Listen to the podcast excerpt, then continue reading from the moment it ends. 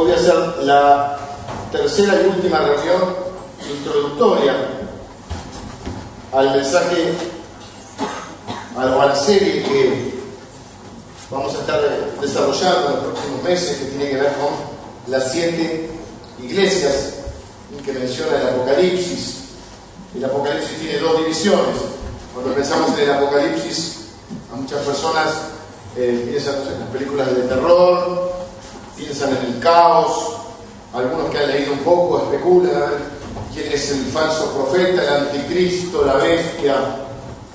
Esa es la segunda parte de Apocalipsis, no es la que vamos a tocar en esta serie. En esta serie vamos a ver los primeros tres capítulos, donde habla de los hechos que están ocurriendo en ese momento, en el primer siglo, en la historia de la iglesia.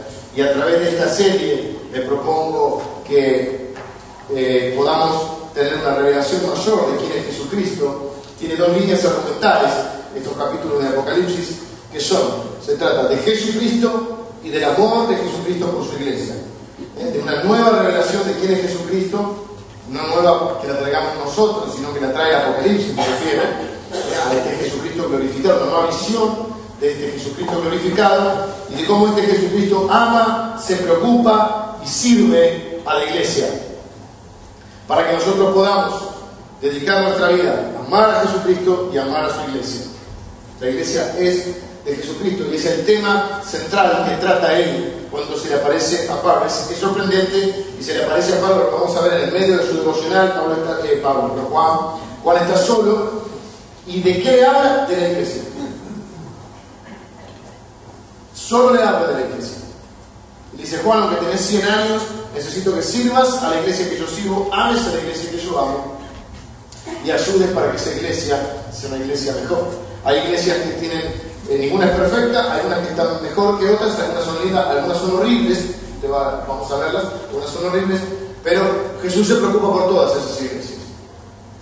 Y entonces hemos hecho, eh, hemos tenido dos enseñanzas, tomando el capítulo 1, solamente en unos poquitos versículos hemos estado dos domingos, hoy vamos a hacer la última eh, introductoria, la última, eh, no, la última, el último mensaje introductorio, y luego a partir del domingo que viene vamos a comenzar con la primera iglesia que es la de Éfeso, una iglesia que era una ciudad inmensa, una gran ciudad, una metrópoli, una iglesia que tuvo un periodo glorioso, pero una iglesia que comienza a tener mucha cabeza y poco corazón, y eso lo vamos a ver el domingo que viene, la iglesia de Éfeso. Pero hoy vamos a cerrar esta introducción con la visión que tiene Juan de Jesucristo glorificado. El libro de Apocalipsis empieza diciendo la revelación de quién? De Jesucristo. ¿De qué se trata? De Jesucristo. No hay mensaje si no está Jesucristo. Podemos enseñar toda la Biblia, pero toda la Biblia nos refiere a Jesucristo. Está muy de moda hoy enseñar el Antiguo Testamento, que somos conquistadores y la tierra prometida, y está bien, es parte de la Biblia, pero para que haya mensaje tiene que estar Jesucristo. El Evangelio no es conquista, el Evangelio es transformación. Y Jesucristo es el que produce la transformación en nuestra vida. Estamos destinados y estamos llamados a predicar el Evangelio de la salvación. Benditos son los pies de los que anuncian la paz. La paz la trae Jesucristo. Él es el príncipe de paz. Es el Evangelio. Dice el pastor que la palabra Evangelio viene de eh, eh, la parte de Ev, sería como de vuelo, y ángel, el Evangelio, el ángel es mensajero. Entonces predicamos el mensaje, el buen mensaje, el buen mensaje es la salvación de Jesucristo. Necesitamos recuperar la centralidad de Jesucristo. Él tiene la centralidad de la historia, ¿no? Se habla antes y después de Jesucristo. Él debería tener la centralidad en nuestra vida. En nuestra vida también hay antes y después de Jesucristo. Y en la iglesia, Él es el centro de la iglesia, Él es el centro del Evangelio. No soy yo, no podemos reducir a Jesucristo a un terapeuta personal está para cumplir mis deseos. Para eso está Aladino y su lámpara. Pero Jesucristo es mucho más que un terapeuta divino. Vamos a leer entonces hoy 11 versículos, que son la visión que tiene Juan de este Jesucristo glorificado. Si pongo la Biblia así lejos, me pongo, eh, ¿cómo se dice? Es solemne, es que no veo, entonces voy a leer acá. Uh, perfecto. Encontré la luz, Yo Juan, vuestro hermano, es increíble, la Yo Juan, vuestro hermano y copartícipe o compañero vuestro en la tribulación en el reino y en la paciencia de Jesucristo. Estaba en la isla llamada Patmos por causa de la palabra de Dios y el testimonio de Jesucristo. Estaba exiliado por, por delincuente ni por pecador, sino por predicar la palabra de Cristo y por dar testimonio de, ¿de quién? De Jesucristo. Yo estaba en el Espíritu en el día del Señor y oí detrás de mí una gran voz como de trompeta que decía, yo soy el alfa y el omega, el primero y el último. Escribe en un libro lo que ves y envíalo a las siete iglesias que están en Asia, a Éfeso, Esmirna, Pérgamo, Tiatira, Sardi, Filadelfia y la Odisea. Y me volví para ver la voz del que hablaba conmigo, y vuelto vi siete candeleros de oro. Y en medio de los siete candeleros a, a uno semejante al Hijo del Hombre, vestido de una ropa que llegaba hasta los pies, y ceñido por el pecho con un cinto de oro. Su cabeza y sus cabellos eran blancos como blanca lana, como nieve, sus ojos como llama de fuego. Ven que no es el Cristo encarnado. Y sus pies semejantes al bronce bruñido, refulgente como en un horno, y su voz como estruendo de muchas aguas. Tenía en su diestra, o sea, en su mano derecha, siete estrellas. De su boca salía una espada aguda de dos filos, y su rostro era como el sol cuando resplandece en su fuerza. Cuando le vi caí como muerto a sus pies, y él puso su diestra sobre mí, diciéndome, no temas, yo soy el primero y el último, y el que vivo y estuve muerto, he aquí que vivo por los siglos de los siglos. Amén. Y tengo las llaves de la muerte y del Hades. Escribe las cosas que has visto, y las que son, y las que han de ser después de estas. El misterio de las siete estrellas que has visto en mi diestra y de, las siete, y de los siete candeleros de oro. Las siete estrellas son los ángeles de las siete iglesias, y los siete candeleros que has visto son las siete iglesias. Y ahí comienza este lenguaje figurativo, difícil de comprender y que da lugar a mucha imaginería y a muchas, eh, muchas especulaciones, pero no es nuestro tema de hoy entrar, eh, ni va a ser el tema de la serie, entrar en estas eh, especulaciones, que está bueno saberlo, pero que no, a veces no hay un, un, eh, común acuerdo entre todos eh, a lo que se refiere. Eh, mi serie, como les digo, tiene como propósito tener esta, ampliar nuestra visión de Jesucristo, nuestro amor, nuestra devoción, nuestra adoración hacia Él y también eh, nuestro, ampliar nuestro amor, nuestro compromiso con la iglesia, el compromiso que Él tiene, porque si amamos a Él tenemos que amar lo que Él ama, si servimos a Él tenemos que servir a quien Él sirve. Y, y, Él lo que hace es eso, lo que nos habla en estos capítulos es de la provisión, del cuidado y de la bendición de Jesucristo y de la preocupación de Jesucristo por su iglesia. Mucha gente dice, yo estoy bien con Dios, estoy bien con Jesús, pero estoy mal con la iglesia y eso es imposible. Es como que alguien dijera, yo estoy bien con tu cabeza, pero tu cuerpo no lo puede. Esa panza que tenés, pelos que te salen. Así que yo te hablo de acá para acá, de acá para abajo, por favor, de atrás de un dios. ¿Eh? O como si la iglesia, la, la esposa de Cristo, como dijera, yo estoy todo bien con vos, pero mal con tu esposa. Yo no, eso no lo permito. O sea, a mí no me puede decir, yo estoy bien con vos, pero mal con tu esposa. Está mal con mi esposa, está mal conmigo, está todo mal. Ella somos uno. ¿Está bien? Ahora como yo voy a aceptar que alguien me diga, no, no, si yo sos bueno, tu esposa es mala, no. Bueno, Jesús lo mismo, no podemos separar a Jesús de la iglesia. Jesús es la cabeza de la iglesia. Nosotros somos la iglesia, es el cuerpo de esa, esa, iglesia. De esa iglesia. El cuerpo de la cabeza. La cabeza es Cristo, nosotros somos el cuerpo. Él dijo, sobre esta roca edificaré mi iglesia, o sea, la iglesia es de Él. Las puertas del Hades no prevalecerán contra ella. El poder y la autoridad será otorgado a la iglesia. Claro que las iglesias no son perfectas. Algunas son más lindas, algunas son horribles. Pero nosotros no las miramos desde un punto crítico. Hay dos formas de ver los problemas. Esta iglesia misma tiene problemas. Yo la veo hermosa porque amo esta iglesia, pero la veo con los ojos del amor. No significa que no vea que tiene sus defectos. Yo la puedo ver como un crítico externo, burlarme de ella, menospreciarla, o la puedo ver como un siervo que trabaja para que ella sea mejor. Como la familia, ¿viste? No nos llega a su casa, espero que usted no llegue a su casa. Insulta a su mujer, o su madre, se pelea con sus hermanos, Espero que lo haga. No somos cristianos en eso. Uno ama a su familia y si tiene defectos, pero yo la voy a servir y la voy a amar para que esta familia sea mejor. ¿Sí, mamá? Sí. Hemos recapitulado quién era Juan, un hombre de 100 años, empieza diciendo, Juan, yo estaba en el espíritu. No, me encanta que dice primero yo, Juan, vuestro hermano y copartícipe vuestro en la tribulación. ¿En, qué cosas es compañero nuestro él? En la tribulación, en el reino y en la paciencia de Jesucristo, o de Jesucristo, depende de la versión. Eh, yo les traigo cuatro ideas principales en estos minutos que nos quedan sobre, este, sobre esta eh, porción de la Escritura. Lo primero que quiero que vean es de Juan que hemos hablado bastante de este Juan, es la autoridad máxima en ese momento sobre la tierra, prácticamente. El ser humano con más autoridad espiritual que hay en ese momento es él. Es el discípulo amado, sí. Es el discípulo, bueno, estaba Pablo también por ahí, pero Juan es el discípulo amado. Juan es el testigo ocular. Él dice lo que hemos visto, lo que hemos oído y lo que han palpado nuestras manos. Eso es lo que hablamos. Juan es el único a este momento, a esta altura de la historia, es el único eh, apóstol vivo. Vivo de que está vivo, ¿no? Así los hermanos están todos vivos, no vivo que trabajan. Juan es el único vivo, es decir, Juan es el único que. El Juan vio morir a todos los apóstoles. Vio morir al Señor y resucitar, lo vio ascender y vio morir a cada uno de sus apóstoles. Es el único que queda.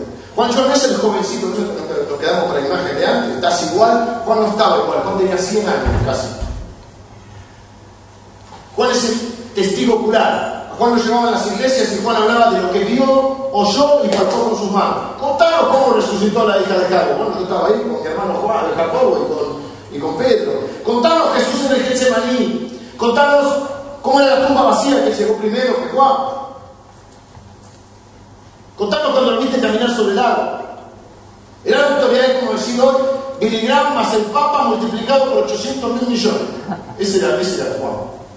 Sin embargo, dice, yo soy vuestro hermano, vuestro compañero en la tribulación y en la perseverancia que hay en Jesucristo. Eh, él está solo, no puede congregarse los domingos porque lo exiliaron luego de haberlo querido matar, porque él no paraba de hablar de Jesucristo. ¿De qué hablar? ¿Cuál es el tema de Pablo? El único tema que no puede ser monotemático es Jesucristo. Los pastores tenemos que tener cuidado de no ser monotemáticos, porque a veces tenemos temas donde nos sentimos más seguros, temas donde nos sentimos con más autoridad espiritual, porque quizás se relaciona con nuestros dones. Algunos somos más evangelistas, otros somos más maestros, algunos tenemos ciertos dones eh, o ciertas temáticas que nos gustan. Por ejemplo, a mí me gusta hablar mucho de fe, porque me siento fuerte en eso. Quizá hay otros temas de los cuales no le voy a decir, hablo menos. El único tema que se nos permite ser monotemático es Jesucristo. Si hablamos mucho de un tema solo, primero no estaríamos eh, alimentando completamente, eh, correctamente. Uno no puede comer todos los días lo mismo. Entonces a veces nos desbalanceamos. Y si hablamos mucho, por ejemplo, solo hablamos de la sanidad, la gente va a tener fe en la sanidad en vez de tener fe en el que sana. Jesucristo. Si hablamos mucho de la prosperidad, la gente va a tener fe en la prosperidad, el día que no prospere va a tropezar su fe, va a estar desbalanceada. Y de qué dice que hay que enseñar todo el consejo de Dios. Pero el único tema que estamos tranquilos, que podemos ser monotemáticos, monotemáticos significa que habla siempre lo mismo, es de Jesucristo. Pablo era un monotemático. Cuando fui a ustedes me propuse no saber otra cosa que a Jesucristo y a este crucificado. Y Juan era un monotemático. Juan escribió la biografía de Jesús. Testigo ocular, o sea, el biógrafo. El Evangelio de Juan es la biografía de Jesús. Escribió tres cartas en las que nos habla de cómo nos ama Jesús y cómo tenemos que amarnos entre nosotros. Y está escribiendo y va a escribir el Apocalipsis, donde habla de Jesucristo glorificado. La, la revelación completa de ese Jesucristo en gloria, reinando en trono. Así está Jesús hoy. Jesús hoy no está en el presente, está en el trono. No oye de la gente, crucifíquenlo. Oye de los ángeles, santo, santo, santo. Digno eres de recibir toda la gloria. Él está hablando de Jesucristo por todos lados, creyendo de Jesucristo. Entonces, la historia de la, iglesia recuenta que lo hirvieron en aceite, milagrosamente no murió y lo exilian a la isla de Patmos, una isla cerca de Turquía. Las siete iglesias de las cuales habla están en Asia Menor y aparentemente forman como un semicírculo y la isla de Patmos está desterrado. Esto es lo que es Turquía hoy. Algunas imágenes que vieron en la serie, que se un poquito, eh, son de, esas zonas. Y, entonces él está en el día del Señor. el pueblo de Dios se reunía los sábados, los, judíos, hasta eh, el sábado, que era el día de reposo, que era de las 6 de la tarde del viernes hasta las 6 de la tarde del, sábado. Hasta que, como Jesucristo resucita el día domingo, la iglesia comienza a tomar el día del Señor, el día domingo, porque es un acto de adoración, levantarse de la cama y venir aquí a hablar de Jesucristo, a honrar a Jesucristo. Es un acto de testimonio de la resurrección, que ustedes se hayan levantado para venir. Y ahí está el día del Señor, está orando por la iglesia, está orando eh, al Señor, dice que está, eh, no sabemos bien qué estaba haciendo, haciendo su propio culto. O sea, tremendo día, imagínense en medio de su devocional, cierra los ojos, está ahí, no sabemos si está hablando en lenguas, orando en lenguas, si está cantando, si está leyendo la Biblia, si está anotando eh, en su diario cosas que, siente que el Espíritu le dice, porque dice que estaba en el Espíritu, o sea, que estaba haciendo el Espíritu, está adorando a Dios y en medio de ese devocional se le aparece Jesucristo. Tremendo día.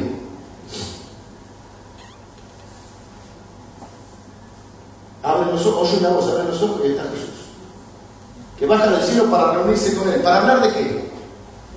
Del estado de la iglesia en ese momento. ¿Cómo percibía Jesús a las iglesias en ese momento? A esas siete iglesias.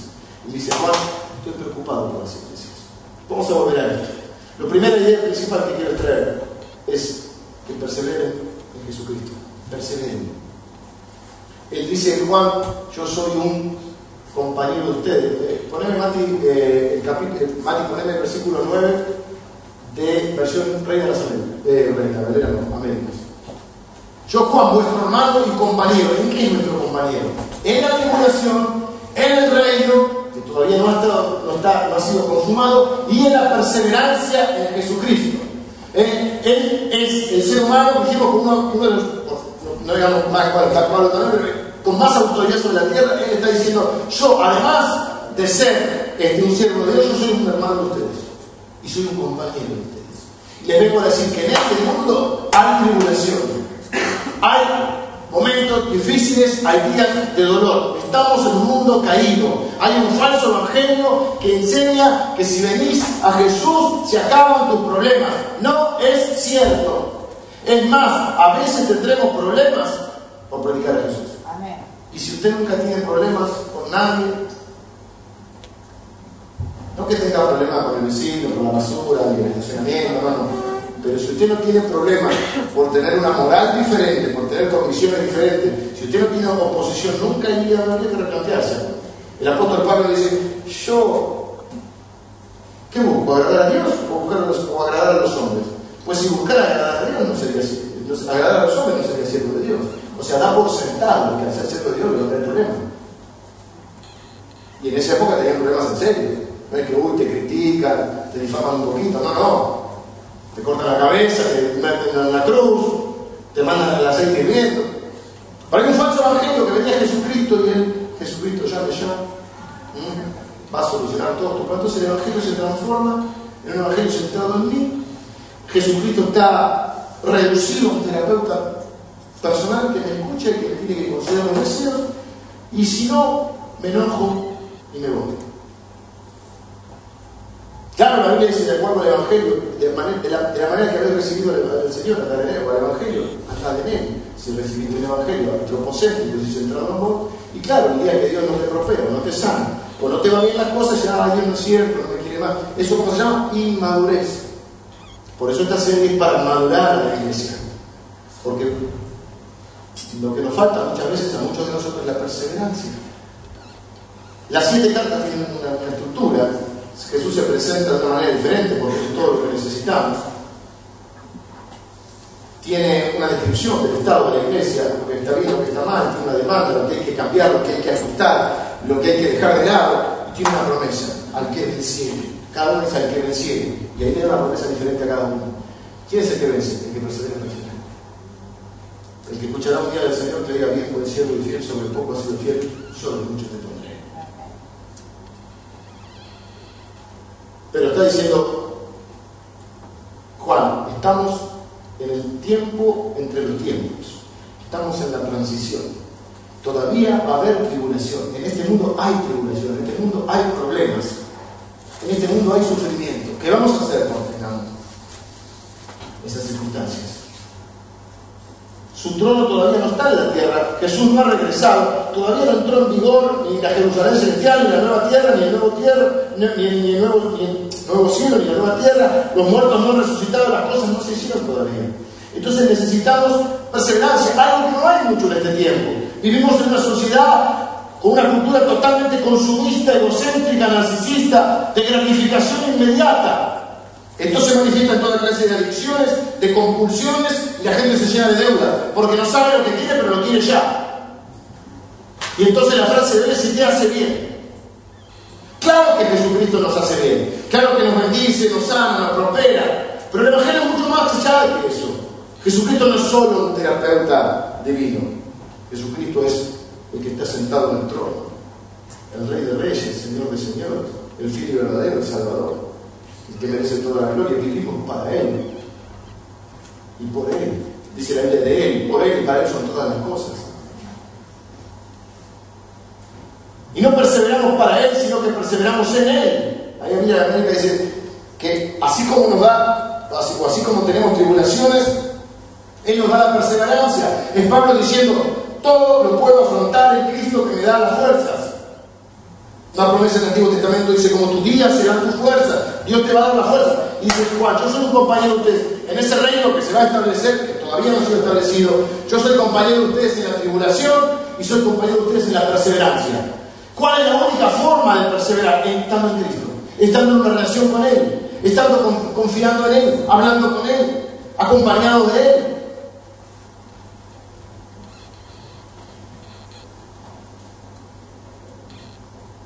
Lo primero que nos dice es que es nuestro hermano. A mí me encanta porque hay dos cosas que deben caracterizar a los líderes cristianos.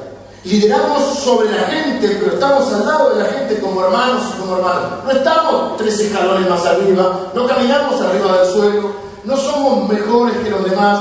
Lideramos a las personas porque tenemos una función, pero somos hermanos. Esa es la figura que usa la Biblia. Un Padre Dios, un hermano mayor Cristo que ganó por nosotros la salvación, la vida eterna, el perdón de pecados y un grupo de hermanos. Ese es el lenguaje bíblico para hablar de la familia de la fe.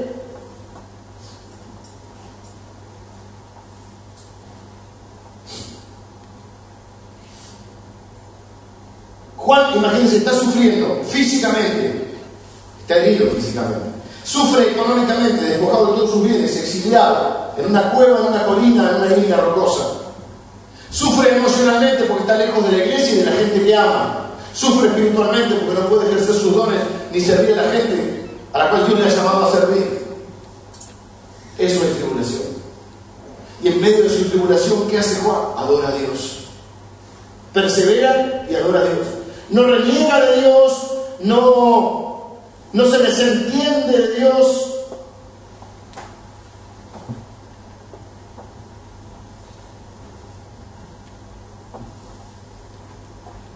no apostata, no abandona, no se da por vencido. Está, en el Espíritu, es decir, estaba lleno del Espíritu Santo, porque estaba adorando a Dios. Algunos de nosotros decimos, y sobre todo cuando estamos mal, y yo no voy a adorar a Dios porque no siento su presencia. Hay gente que viene y yo no sentí la presencia de Dios, después cómo vive, problema suyo. Porque acá estamos por fe, no por sentimiento. Y Jesús prometió que vez que nos juntáramos para adorarle y honrarle, Él está. Así que Él está cuando lo siento y cuando no lo siento. A veces siento mal, a veces, a veces siento menos, pero siempre está. Porque yo camino por fe. Y a veces cuando estamos mal nuestros sentimientos no están bien, y mucho nos cuesta eh, reconocer la presencia de Dios. Pero a mí lo que me gusta de Juan es que Juan adora a Jesucristo Le pide ser lleno del Espíritu Santo, está lleno del Espíritu Santo antes de que Jesús se le aparezca. Después se le aparece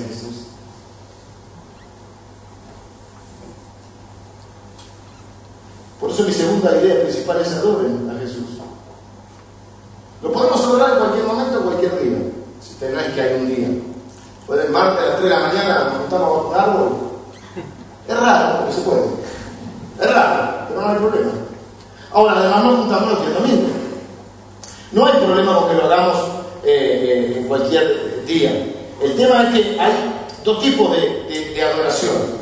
Lo decía Maribel culto. Hay una adoración privada y una pública, una adoración individual y una adoración comunitaria o colectiva. De ahí la frase que está en la Biblia también, que Dios habita en medio de la alabanza de su pueblo. Y estamos llamados a tener una vida de adoración privada y una vida de adoración pública. Es decir, no sabemos si estaba cantando, leyendo la Biblia, orando, pero nosotros oramos el día domingo, pero no puede ser el único día de la semana que vemos. Cantamos el día domingo, pero no debe ser el único día de la semana que cantemos. Algunos pueden cantar en público, algunos les recomiendo que canten en privado. Algunos cantan en público, algunos yo puedo cantar muy bien en la lucha, con el auto, con subís el volumen, y ni vos te escuchás Hasta los criterios de Dios le agrada. Es tu hijo cuando canta, bueno, ves cómo canta, si canta bien o canta mal. Te agrada. Leemos la Biblia el día domingo, no debería ser el único día que leemos la Biblia. Hay dos ritmos en nuestra vida el privado y el público, el individual y el colectivo. La Biblia es el colectivo, no es colectivo. Hebreo dice que algunos tienen la costumbre de dejar de congregarse. No lo hagan, dice, no, no se dejen de congregar. Tienen que congregarse para animarse unos a otros, para adorar juntos a Dios, para estimularse a las buenas obras, para darse ánimo y valentía unos a otros. Y ahí vemos que nuestros problemas ya no son los únicos. Vemos que hay otra gente que también tiene problemas, que hay otros que también están sufriendo. Y nos da una nueva perspectiva de nuestra vida.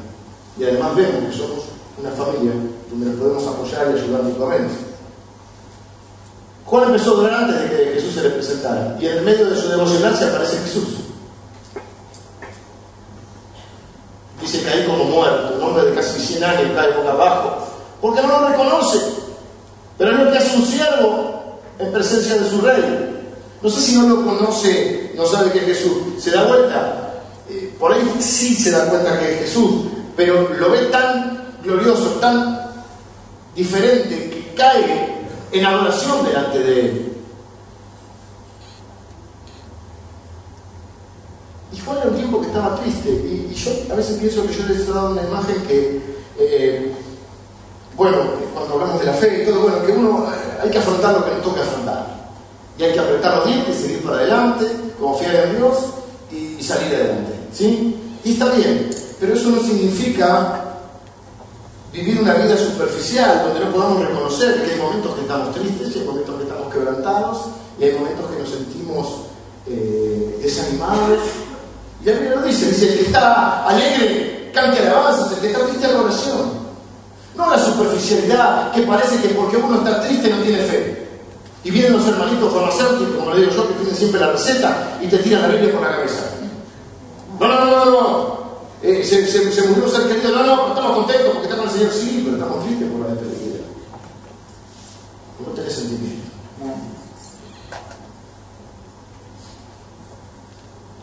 Y a veces estamos desanimados, y a veces estamos asustados, y a veces estamos preocupados y vivir un evangelio real, no artificial, tratando de dar una imagen al hermano, que no nos sirve ni a ellos ni a mí. Y Juan está triste seguramente, está preocupado, está solo. Pero elige el camino de la verdad. Cuando estés triste, cuando estés así, no a Dios, pide que te llene su espíritu. Vamos a ver si Dios nos revela de alguna u otra forma. Ya no se te aparece así. Pero dice en la Biblia que Dios consuela a los humildes y es un acto de quebrantamiento y de humildad y nos hace ver quiénes somos y que necesitamos de otros. El mismísimo Jesús dijo un día, estoy tan angustiado que estoy angustiado hasta la muerte. Oren por mí, le dijo Juan, justamente a Jacob y a Pedro, oren por mí. Sudaba gotas como de sangre o de sangre en el huerto de Getsemaní. ¿Quién dijo que queda la imagen del superhombre? Entonces perseveren, sí, adoren a Dios, aún en la tribulación.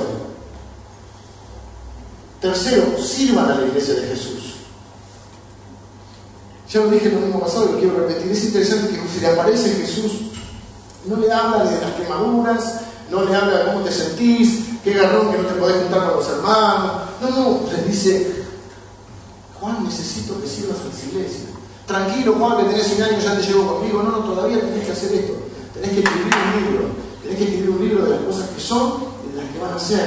Y tenés que, ¿sabes qué? Necesito que sirvas y ames y te preocupes por las iglesias, porque yo estoy preocupado por ellas. Algunas son más o menos lindas, algunas están sufriendo, otras son horribles. Pero no las miramos como críticos, Juan no las mira como crítico, las mira como un siervo. Hay algunas que las vemos horribles.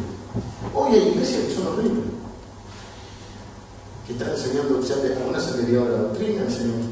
Pero nosotros las miramos como críticos para burlarnos o condenarnos, sino que siempre las miramos como siervos para ayudar a que esa iglesia sea la iglesia que Cristo desea y anhela que sea. Que, sea, fuere, fuere, fuere, fuese. Entonces, inmediatamente, Jesús reorienta la mirada, mira a Jesús. Jesús inmediatamente reorienta su mirada a la iglesia. Y este es el concepto que, que, yo quiero resaltar y que, creo que es donde hoy está fallando. Hoy se está viendo un evangelio individualista. Hoy se ve un evangelio donde si me hace bien a mí y, y lo importante soy yo. Y ese no es el evangelio. El evangelio es y el reino de Dios es para construirlo juntos en comunidad.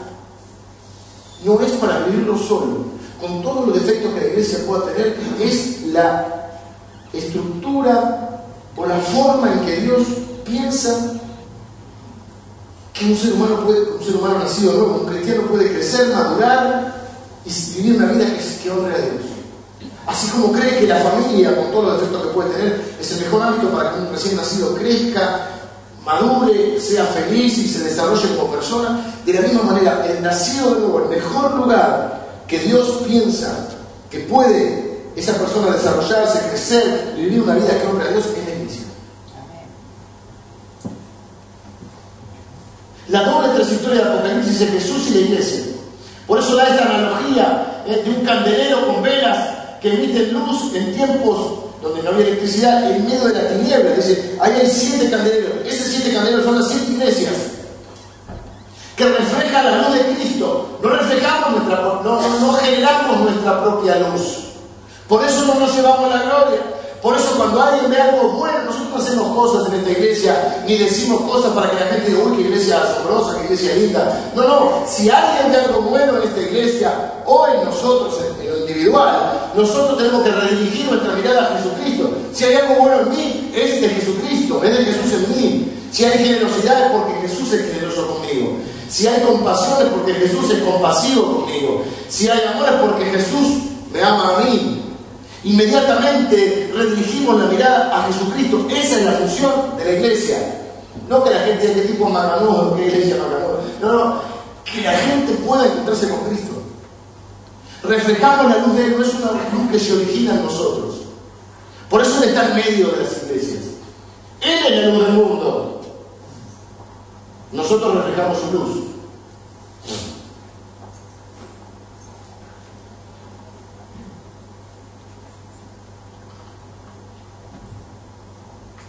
Voy a decir otra cosa.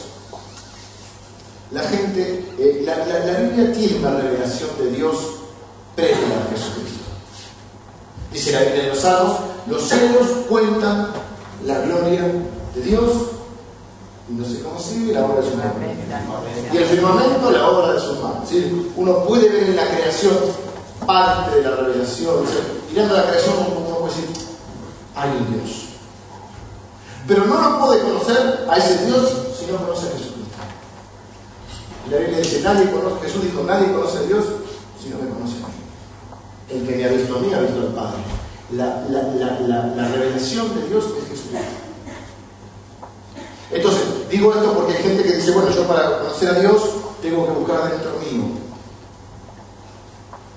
tengo que buscar a través del yoga y la meditación. Tengo que buscar la chispa divina que hay en mí. Otros que son más panteístas o panteístas, ni saben que son panteístas, pero son panteístas, dicen, lo voy a buscar en la creación, en la naturaleza. Dios es un árbol, un monte, un arroyo. No, si bien la creación tiene una revelación parcial de Dios, la única manera de tener la revelación de Dios es conocer a Jesucristo. Y Jesucristo no está en los árboles, no está eh, en una meditación trascendental. Jesucristo dice que está en la iglesia. Así que si usted quiere conocer a Dios, tiene que conocer a Jesucristo. Si quiere conocer a Jesucristo, tiene que ir a la iglesia. Él está en medio del pueblo. Está medio de los siete candelas.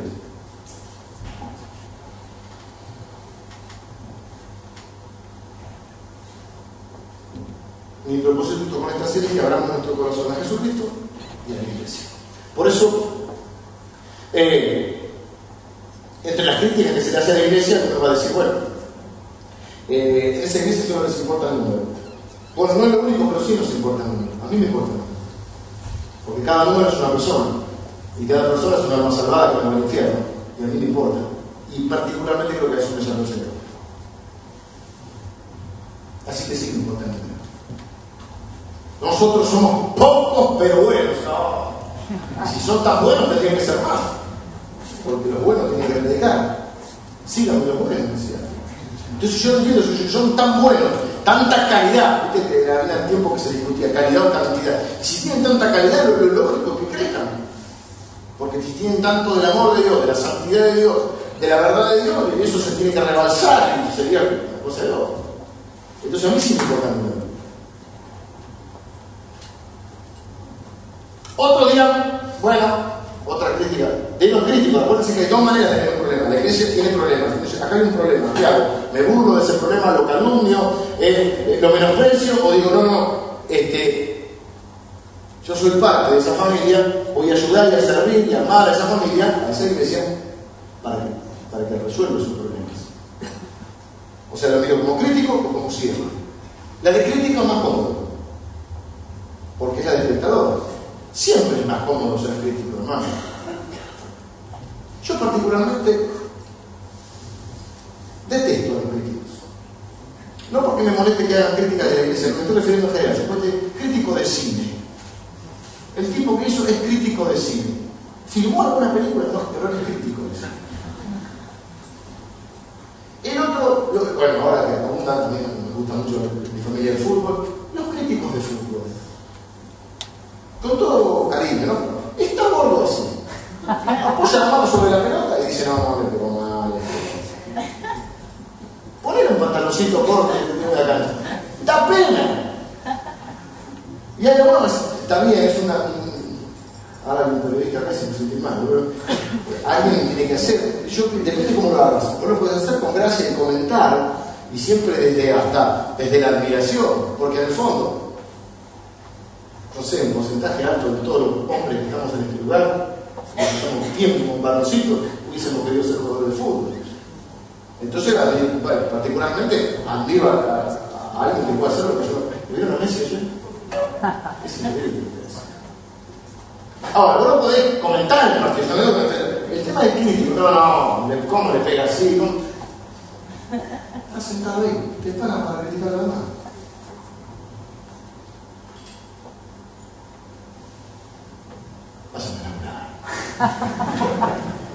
El crítico no es fácil. Ver lo que está mal, ¿quién lo ve? Si Jesús dijo, pues ustedes, ustedes tienen una vida acá, ¿se acuerdan cuando puse la guerra? Parecía ridículo, me puse una vida acá grande y dije, ay, no es caballero, tengo que sacar el, el parillo del ojo. Es ridículo que yo haga eso, ¿no? Decir, pero tarado, sacate primero. Bueno, eso es lo que dijo Jesús. Lo que pasa es que cuando lo ves gráficamente, te, te lo ves de otra manera.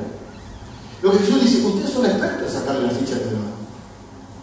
No volvemos, y si te volvés crítico y te, te retroalimentás con eso, uh, te volvés un león.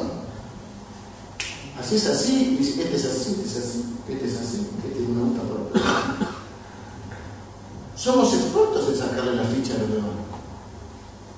Es más, a mí a veces me pasa que hablo con una persona, que no lo conozco, no me venía santo nadie.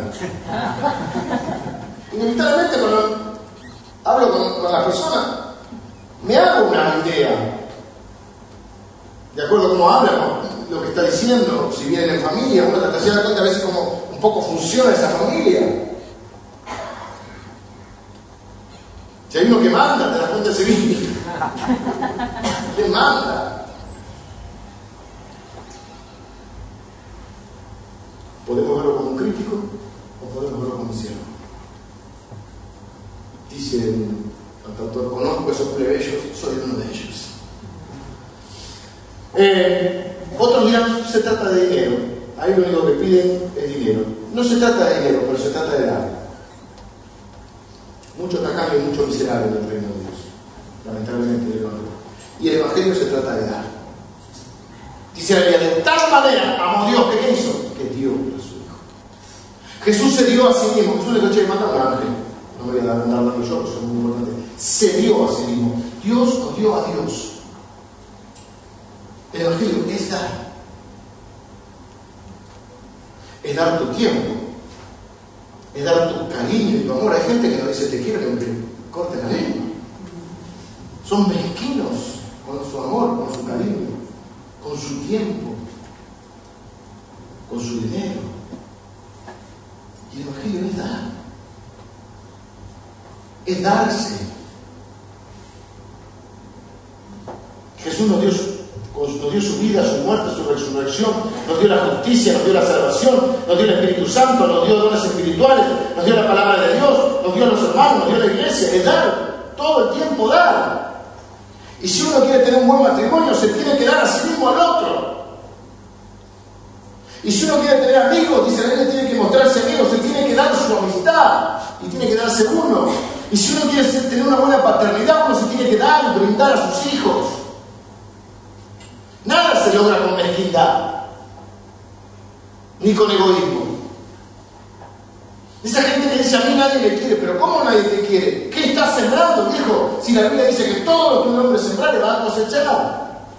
Por supuesto que hay, hay algo que a veces contrarresta este principio de la siembra y la cosecha, que es la ingratitud. Pero te puede pasar en un caso, porque un terreno es bueno, pero tu terreno no es malo, y lo que diferentes terrenos donde uno siembra.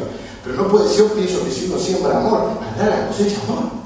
En algún caso no, pero a mí nadie me escucha. Bueno, empecé a escuchar vos a la gente. Y después a mí te la escucharon. A mí nadie me visita. ¿A vos te visitaste?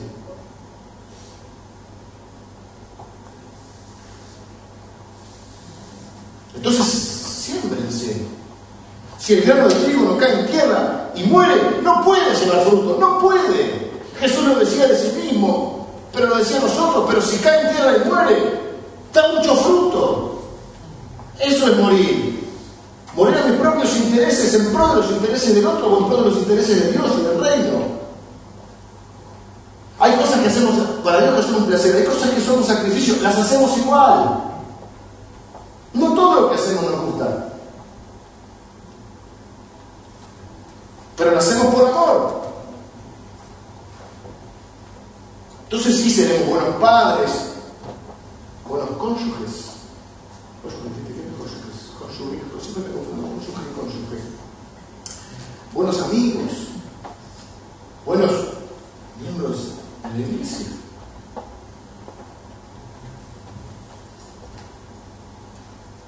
Sirvan. Viene el Señor y no le habla a Juan de su problema, le dice, sé que estás en un tiempo difícil, pero entregate a las iglesias, serví a las iglesias, escribirles ahora, escribirles ahora porque estoy preocupado. Por último, no teman, lo, único personal que le dice a Juan, escúchame bien, un poquito lo último que le dijo Jesús, lo único que le dijo personal es, no temas. Y empecé a buscar en la concordancia, y fui del Génesis al Apocalipsis. Y encontré más de 150 veces. Es el, mandato, el mandamiento más repetido en la Biblia, ¿se cuál No temas. ¿Qué le dijo Juan? No temas. Ahora, siempre, y empecé a buscar, y siempre, invariablemente, inmediatamente, que le dice, no temas, está la razón por la cual no tiene que temer. Le dice, no temas, a todos los que le dicen a ella, no temas, le dice, no temas porque yo estoy contigo. No le dice, no temas porque esto va a pasar. No le dice, no temas porque, porque las cosas van a mejorar. No sé si van a mejorar. No temas porque yo estoy contigo. No temas, yo soy el primero y el último, el que vivo y estuve muerto, más allá que vivo por los siglos de los siglos, amén, tengo la llave de la muerte y la Y estoy en medio de ustedes, estoy en medio de las iglesias. La pregunta entonces es, ¿a qué le tenemos miedo? Cuatro ideas principales. Perseveren en Jesús, adoren a Jesús, sirvan a la iglesia de Jesús, no tengan miedo porque Jesús está con ustedes. ¿A qué le tenemos miedo? ¿Por qué a veces no damos o por qué a veces no oramos o por qué a veces no perseveramos? Porque tenemos miedo. ¿Por qué a veces no le damos toda nuestra vida a Jesucristo? Tenemos miedo de darle nuestro tiempo, pensamos que nos vamos a perder algo. Tenemos miedo de darle la prioridad de nuestra vida, pensamos que puede haber una vida mejor sin Él. No damos porque pensamos que nos puede faltar. No nos entregamos porque pensamos que nos pueden defraudar y podemos sufrir. No damos nuestro amor porque pensamos que nos pueden rechazar. ¿A quién o a qué le temen? Todos tenemos nuestros temores. Algunos le miedo el conflicto, otros el fracaso, otros la pobreza, el sufrimiento, la crítica, la oposición, la muerte. ¿Cómo responden al temor? Hay, los que saben dicen que hay tres reacciones frente al temor. la lucha, la huida o la parálisis, la inhibición. Está el que tiene miedo y lucha contra lo que tiene miedo. Está el que huye diciendo, bueno, soldado que huye, sigue contra la batalla. Eh, y, y huye del conflicto, no quiere tener problemas, no quiere conflicto. Algunos les gusta demasiado el conflicto. Y hay otros que se inhiben, es decir, el miedo los paraliza y no hacen nada. Estás como estancado. Y este es un pensamiento mío, en el hombre se manifiesta en ira y en la mujer en tristeza. En general, no, puede ser al revés. Pero en general el hombre manifiesta en la ira. Su frustración con. Rompe algo, tira algo, ira y la mujer lo manifiesta tristeza. Porque no puede enfrentar su temor.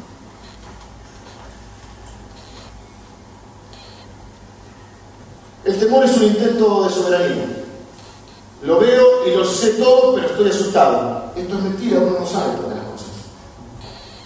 Número dos, el temor es tener visión, pero sin Dios. Veo el futuro, pero Dios no está en él. Dios no está a mi favor, Dios no me va a ayudar. Tercero, el temor me convierte en un falso profeta. He visto el futuro y todo va a andar mal. Había uno que decía en otro decía no va a andar. Y hay gente que es falsa profeta. Todo no va a andar. Si puede salir mal, va a salir mal. Eso es producto del temor. El mandamiento más repetido en la Biblia, no temas. Hay dos maneras de interpretarlo. Por un lado, como si no temas, viste lo que te dan con la Biblia por la cabeza. No temas, como que encima te retan. Viene tu nene que tuvo una pesadilla, se quiere pasar de la cama y vuelve a retar. ¡No temas! ¡Cobarde! Otras cosas que se le dicen a los chicos. Entonces ahora tiene dos pruebas, tiene miedo y está asustado por vos. Entonces algunos lo ven así a Dios. Que Dios dice, no temas, ah, así no soy un falto de fe. No, pero no es lo que hace Jesús.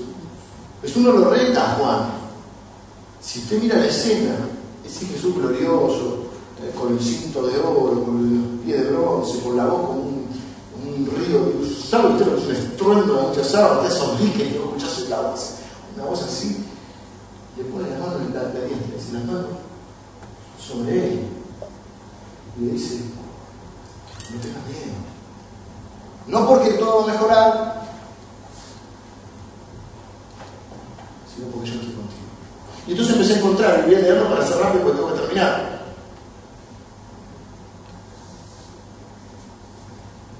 Génesis 3 dice que Adán tuvo miedo y Dios se le acerca y viene a estar con él en su temor. En Génesis 15 Dios le dice a Abraham, no temas Abraham, yo soy el escudo para ti, estoy para protegerte. A Isaac le dice, soy el Dios de tu padre Abraham, no temas porque yo estoy contigo. A Jacob le dice, aquí yo estoy contigo y te guardaré y no te soltaré hasta que cumpla mi obra en ti. A Moisés le dijo en, Éxodo 33, cuando Moisés estaba eh, compungido, asustado, mi presencia irá contigo. A Elías en el campo de batalla, en tiempo de temor, le dice, no tengas miedo. David en su legendario Salmo 23 dice, aunque ande o pase por el valle de sombra de muerte, no temeré mal alguno, porque tú estarás conmigo, Señor. El rey Josafat, en víspera de la guerra, aparece un ángel, segunda crónica 20, dice, no teman ni desmayen, vayan a la batalla contra ellos, Jehová está con ustedes. Jeremías tuvo una vida difícil, un profeta con una vida muy dura, Dios le dice, no temas delante de ellos, yo estoy contigo para librarte. A Daniel le dice, no temas, Daniel, desde el primer día que dispusiste tu corazón para humillarte y buscarme, fueron oídas tus palabras. dice, no temas, varón muy amado. A Geo y al pueblo de Israel le dice a través del profeta Geo, esfuércense, cobren ánimo, yo estoy con ustedes, soy Jehová de los ejércitos, que lucha por nosotros. ¿Qué te impide obedecer a Jesús? ¿Qué te impide perseverar? Adorarle, servirle, dar. Mateo 28 dice, estoy con vosotros todos los días hasta el fin del mundo.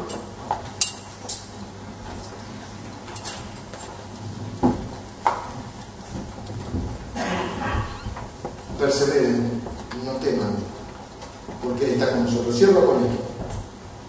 Muchos de nosotros tenemos hijos y algunos hemos sido chiquitos, todos hemos sido chiquitos una vez, espero que nos acordemos. Eh, cuando nuestros hijos tienen miedo de algo, en general se agarran de la mano o piden un pan, eh, cuando tiene una pesadilla le gusta pasarse la cámara.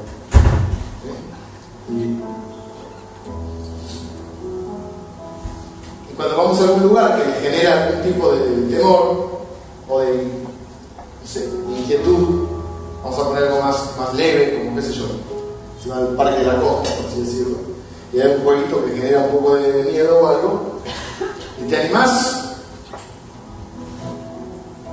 y ellos te dicen, vos vas a venir conmigo. ¿Vos lo conocés? ¿Vos ya supiste antes? ¿Es seguro? La pregunta de acuerdo a la edad que tiene. Entonces, muchas veces, si vos vas, yo voy. ¿Sí? Esta es la idea que, que, tenemos que tener con Jesús. No es que no tenemos miedo porque, porque todo va a estar mejor o porque todo va a estar bien, no lo sé. Pero ¿por qué va con nosotros? Y Él nunca va a llevarnos a un lugar que Él no fue. Porque Él vivió todo lo que un ser humano puede vivir.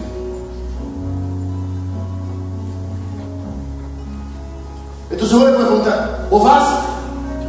¿Vos tenés todo bajo control? ¿Vos sabés cómo funciona esto? ¿Vos sabés cómo van a ser las cosas? ¿Vos estás seguro que esto funciona? ¿Vos me vas a cuidar? Entonces yo no. Este es el Cristo glorificado que está El que es capaz de aparecerse en nuestro momento poner su mano sobre nuestro hombro decirle, no tengas miedo, yo soy tu amigo, yo vencí la muerte. ¿Qué otra cosa te puede dar más miedo? Yo estoy contigo.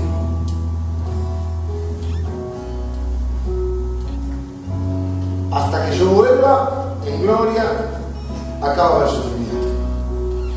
Esto no es para que tengan miedo, esto es para que lo sepan, porque es la verdad.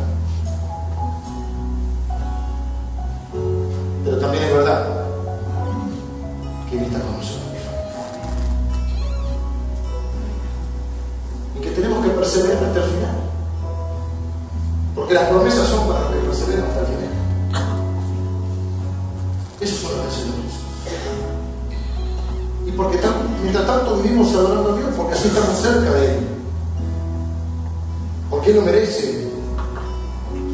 Y porque en Él encontramos la fuerza para enfrentar la tribulación. Servimos en su iglesia porque amamos todo lo que Él ama.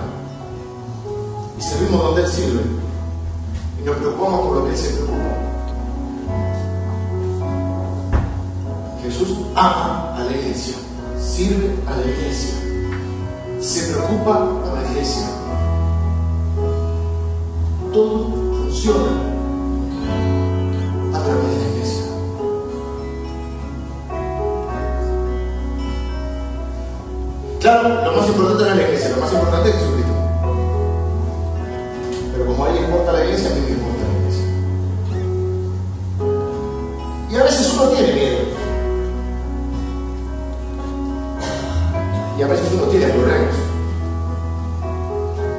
Esta semana par de días recorriendo algunos lugares y pasamos por Tandil. En Tandil hay un cerro donde hay un monumento al Quijote. Está en el camino de viento y una, una figura muy alta del Quijote y Sancho Panza un poquito más abajo, un gordito. Y nos sacamos fotos. A mí me gusta mucho la figura del Quijote peleando contra el molino de viento.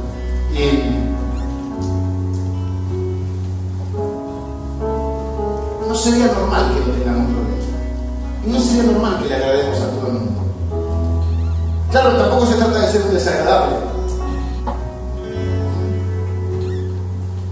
Pero normalmente, si queremos honrar a Jesucristo, vamos a tener inconvenientes.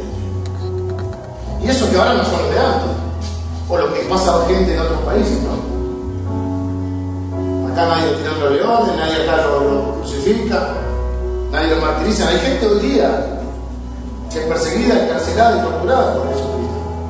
¿Qué es lo más fuerte acá? Y que te difaman, que digan algo de vos, que te critican, que algunos se burlen.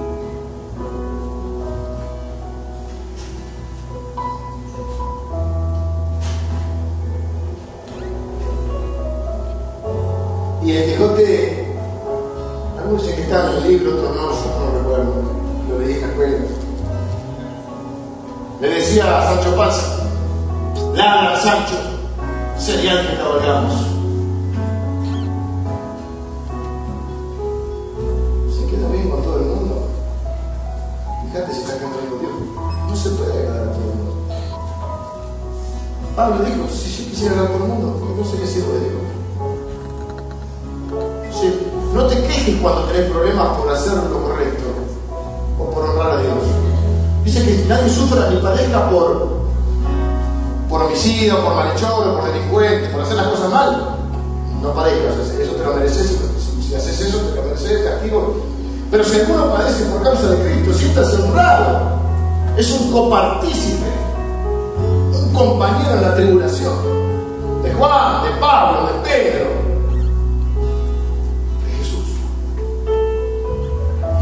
Oramos. Y vamos a terminar en esta, mañana adorando a nuestro Dios, a este Cristo glorificado que vendrá en gloria por nosotros. Mientras tanto perseveramos, le servimos, le adoramos, estamos dispuestos a dar nuestra vida por Él y por su iglesia. No la miramos a esta iglesia ni a ninguna iglesia con ojos de condena o de crítica, sino con ojos de siervo, con siervos, para dar nuestra vida para que esta iglesia, cada iglesia de Cristo, sea mejor, más santa, más pura, más gloriosa. Gracias Señor por tu palabra. Gracias por una nueva revelación, una más amplia revelación de quién eres. Señor, te amamos y amamos a tu iglesia, Señor. Queremos dar lo que resta de nuestra vida por tu causa, por ti, por tu reino y por tu iglesia, Señor. En el nombre de Jesús, en tu nombre Jesús, y a ti te adoramos en esta mañana.